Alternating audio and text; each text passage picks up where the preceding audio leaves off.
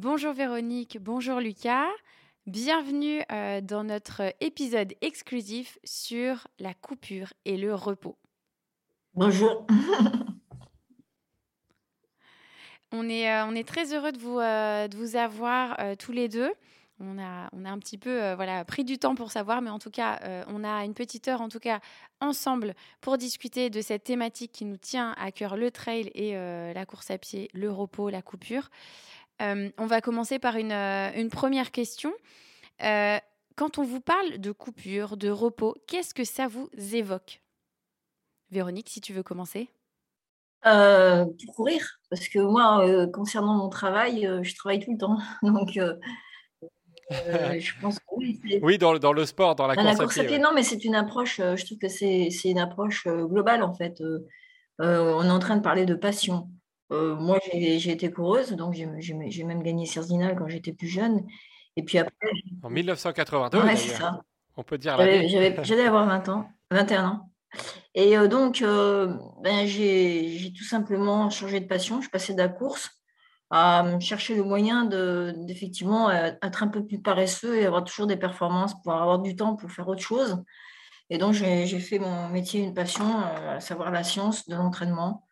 Voilà, donc si je peux être utile, euh, euh, c'est mon objectif. Je suis de la science dure et je, je fais aussi des livres de vulgarisation pour Monsieur Tout le Monde. Donc, euh, ça, c'est pendant les vacances. Donc, euh, je suis un exemple de quelqu'un qui qui coupe jamais au niveau du travail parce que c'est une passion. Donc, je pense que Lucas, ben, lui, il va parler de la même chose parce que c'est la passion, c'est la course. Donc, je lui laisse sa parole. Donc, il ne doit jamais s'arrêter, je pense. Si c'est comme pour moi, sa Oui, passion. tout à fait, oui. Mais c'est complètement ça, c'est-à-dire que c'est c'est une passion. Donc, euh, donc la passion, ben, on coupe pas à la coupure. C'est oui, ben, c'est le jour où je vais courir 10 km. C'est la, la coupure de la semaine. Ouais, moi, au pire, euh, ce sera euh, lire un article ou un, un bouquin de physique. Alors, je suis physiologiste, voilà, ouais, ce sera ça mon 10 km. Effectivement. Sinon, le, le plus dur, ben, c'est là, on a envoyé un article à Nature, la très grande revue euh, scientifique. On est en révision, donc j'espère que ça va passer. Donc, ça, c'est le Graal, c'est comme de gagner. euh, je sais pas, Lucas, ce serait quoi ton Graal? En Ouf, euh, La Barclay ou gagner quoi? T'aimerais gagner quoi? Ouf, euh, ça serait de gagner à la Barclay, oui, bah, par exemple. Oui. Ça serait Voilà, la ouais, difficulté Ah. Ah, un bah, petit exemple, ok, vient- c'est- annoncé. On vient de trouver un, un objectif à Lucas. En tout cas, ce que ce qu'on retient, c'est que euh, pour vous, la coupure, que ce soit euh, dans votre travail ou euh, dans, enfin, dans votre passion, passion. en fait, ça n'existe vraiment pas. Enfin, en tout cas, pour vous, ce- ce- ça ne fait pas partie de votre langage. C'est- un mode de vie, en fait. C'est un mode de vie. C'est comme si on disait on s'arrête de manger, quoi. Hum, c'est ça, c'est ça, on est Ok. d'accord. Ouais. Alors, Lucas, Lu- Lucas, est-ce que tu peux nous dire, est-ce que tu te rappelles euh, la dernière fois que tu as fait une coupure ou par exemple, tu n'as pas, pour- t'as pas couru pendant, pendant deux semaines ou pendant un mois? Est-ce que tu sais quand c'était ou c'est jamais Euh, arrivé? oui, c'est arrivé avant que je commence à courir. ah Oui, oui, certainement, je ne courais pas. Non, C'était c'était quand? C'était quand? Enfin, un- avant 2010. Après, ben non, la, la plus longue coupure, c'est là. hein, J'ai couru la dernière fois il y a trois jours, donc euh, donc voilà. D'ailleurs, de- demain, euh, je vais courir. Trois jours sans course à pied, on a quand même réussi à, à- à tenir ça euh, juste au moment de l'enregistrement du podcast. C'est pas mal. Donc, ça fait plus de 11 ans que tu n'étais jamais vraiment arrêté, plus d'un mois, euh, vraiment sans faire d'activité sportive. jamais, je dirais jamais plus d'une semaine. hein. Euh, franchement, voilà, la, jamais plus d'une la semaine. barre de la semaine est difficile à passer sans courir. hein. Mais euh, est-ce que tu peux nous expliquer on va, Après, on va voir le côté euh, scientifique plus avec, euh, avec Véronique, mais toi, est-ce que tu ressens parfois de la fatigue? Est-ce que tu ressens que ton corps a besoin de repos? Comment tu analyses ça, le fait d'enchaîner des courses? Tu enchaînes des, euh, d'une, l'entraînement, hein, parce que tu cours euh, presque tous les jours, et de deux, après, il y a les compétitions où c'est pas des, tu fais pas des 20 km, tu, fais des, tu fais des torts des glaciers que tu gagnes, des 450 km, tu fais des, des grandes courses, des grands ultras.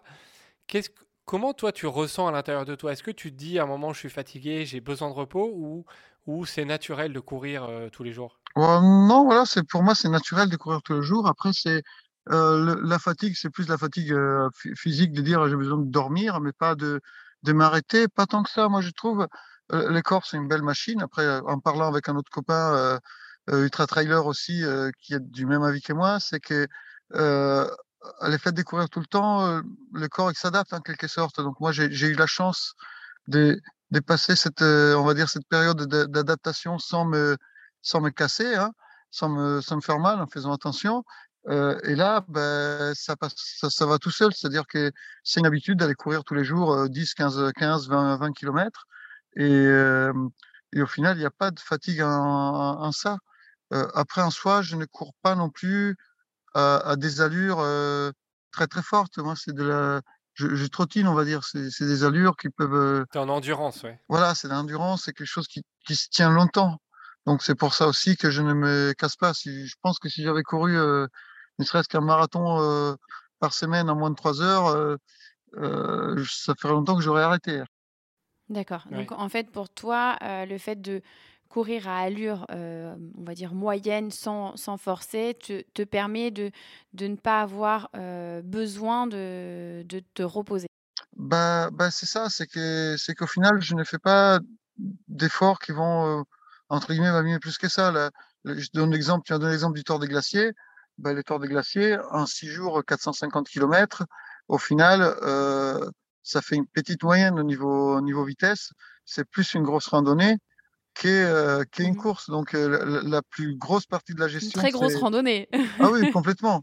Mais la plus grosse partie de la gestion, c'est la gestion du sommeil. Hein. C'est pas la gestion. Euh, mmh. C'est des allures, en fait, que je dirais tout le monde peut tenir. Non, parce que, parce que sinon, tout le monde aurait mmh. tenu en même temps que moi. Mais, mais mais au final, le, plus gros du travail, c'est dans la gestion du sommeil plus que dans la gestion de la, de la vitesse et tout ça. C'est vraiment, c'est un autre, c'est une autre, une autre dimension de la course en fait. D'accord, oui. Et, donc... et, et, toi, euh, Véronique, du coup, euh, comment est-ce que tu peux expliquer euh, ça que par exemple Lucas n'ait pas besoin de se reposer et euh, qu'il y ait d'autres personnes qui aient besoin elles de plus se reposer et qui n'ont pas euh, ces capacités à, à, se dire bah voilà tous les jours je vais courir 10 15 20 km même à allure moyenne en fait, en fait, ce que on est complètement nous êtres humains constitués, formatés pour. on n'est pas une machine justement. On est, on est des êtres adaptables. je veux souligner le fait que l'énergie de l'homme, on parle d'énergie verte et tout ça, et c'est l'énergie qu'on connaît, qu'on connaît le moins, et c'est la seule énergie qui est non seulement renouvelable, mais augmentable. C'est-à-dire que plus on court, et c'est ce que Lucas a expliqué, plus on, augmente notre potentiel énergétique, nos watts, et euh, notre capacité à produire d'énergie, des, calories, des joules, puisqu'à euh, chaque fois qu'on court, on, brûle euh, pour un litre d'oxygène 5 kilocalories, et il faut savoir que de courir, ça ne coûte rien du tout. En plus, euh, Lucas est pour. ah bon? Non, que dalle. On est vraiment fait pour courir. On est aussi fait pour courir au Quand on, regarde notre consommation d'énergie en calories par kilomètre et par kilo, on, consomme la même chose qu'un cheval de course. Et quand on marche, deux fois moins. Donc, quand on court, on dépense 1 kilocalorie par kilomètre et par kilo. Et quand on marche, 0,5 kilocalories par kilomètre et par kilo. Et euh, plus on court lentement, plus on utilise nos graisses. Donc, euh, en gros, si on n'a plus rien à manger au milieu du désert, il vaut mieux, il vaut mieux marcher quand même parce qu'on va utiliser encore plus de graisse et on va dépenser deux fois moins d'énergie et deux fois moins d'eau. Et donc, euh, tout ça pour dire qu'on on a été, nous, êtres humains, donc c'est encore un article qui a été publié dans Nature, de Lieberman et Bramble. On a montré que historiquement, on est, on est devenu des êtres humains puisqu'on a pu manger de la viande, excusez-moi pour les véganes, mais qui, ah nous a développé notre cerveau et qui nous a permis, euh, donc on faisait des, des, chasses de 1000 km. On arrivait à chasser des, des, gazelles, des animaux plus rapides que nous, uniquement parce qu'on courait à 6 à l'heure. On est capable de, de, courir 6 à l'heure pendant 1000 km sans vraiment se fatiguer. Si ce n'est qu'effectivement, on a besoin de faire des micro-sommeils. Donc en fait, euh, le, ce que dit Lucas, c'est pas, il fait pas, excuse-moi Lucas, moi j'ai fait beaucoup de off. J'ai fait euh, par exemple Chamonix-Nice en courant par le GR. Euh, c'est pas du sport en fait, c'est du, euh, du trotting en fait. On a une espèce de trot. moi j'ai adopté, moi j'ai eu le malheur d'avoir une tuberculose il y, a, il y a 10 ans en faisant des manips sur, sur au Mont Blanc. J'ai bu l'eau de la neige fondue dégueulasse. Et euh, depuis, je peux, avant, on m'appelait le poumon en pâte, mais maintenant, bah, paradoxalement, j'ai plus trop de poumons. Donc, j'ai adopté un espèce de trop de chien, parce que j'ai des chiens, euh, donc je les ai observés, les animaux, il n'y a pas mieux pour regarder ce qu'ils font. en termes d'économie, les chiens trottent. Et moi, j'ai une espèce de, marche trottée, c'est-à-dire j'ai toujours un, double appui au sol. Donc j'ai à la fois le bénéfice de la marche qui n'est pas coûteuse du tout, parce qu'on a un transfert mmh. d'énergie euh, cinétique en potentiel. En fait, on, on, a toujours un pied au sol, donc on peut transférer notre énergie potentielle en cinétique. Alors qu'au course à pied, on a une phase où on arrive, tout est à zéro, on atterrit et il faut tout relancer. Ça s'appelle l'impulsion. C'est la force appliquée par le temps, c'est hyper dur. Et en fait, quand on court à moins de 8, moins de 8 km/h, on a toujours en fait une phase de double appui euh, toute, petite, mais qui nous permet de restituer, de bénéficier à la fois d'énergie élastique, de rebond qu'on a en courant, voilà, on rebondit, et à la fois, euh, à la fois de cette transfert d'énergie cinétique en potentiel. Donc, donc en fait, c'est pas euh, courir, c'est là dans ce que fait Lucas, c'est de la locomotion, ce qui nous est propre à nous. c'est une sorte de trotien et hyper économe. Et c'est pour ça qu'il n'a pas besoin euh, de vraiment. En fait, il se fatigue pas, c'est ça, en fait, c'est qu'il se fatigue pas. Et voilà, vous avez écouté un extrait de notre dernier épisode exclusif sur le repos et la coupure. Si vous voulez l'écouter en intégralité, rendez-vous sur steadyhq.com slash ouf pour vous abonner et faire partie de la team de ouf. À très bientôt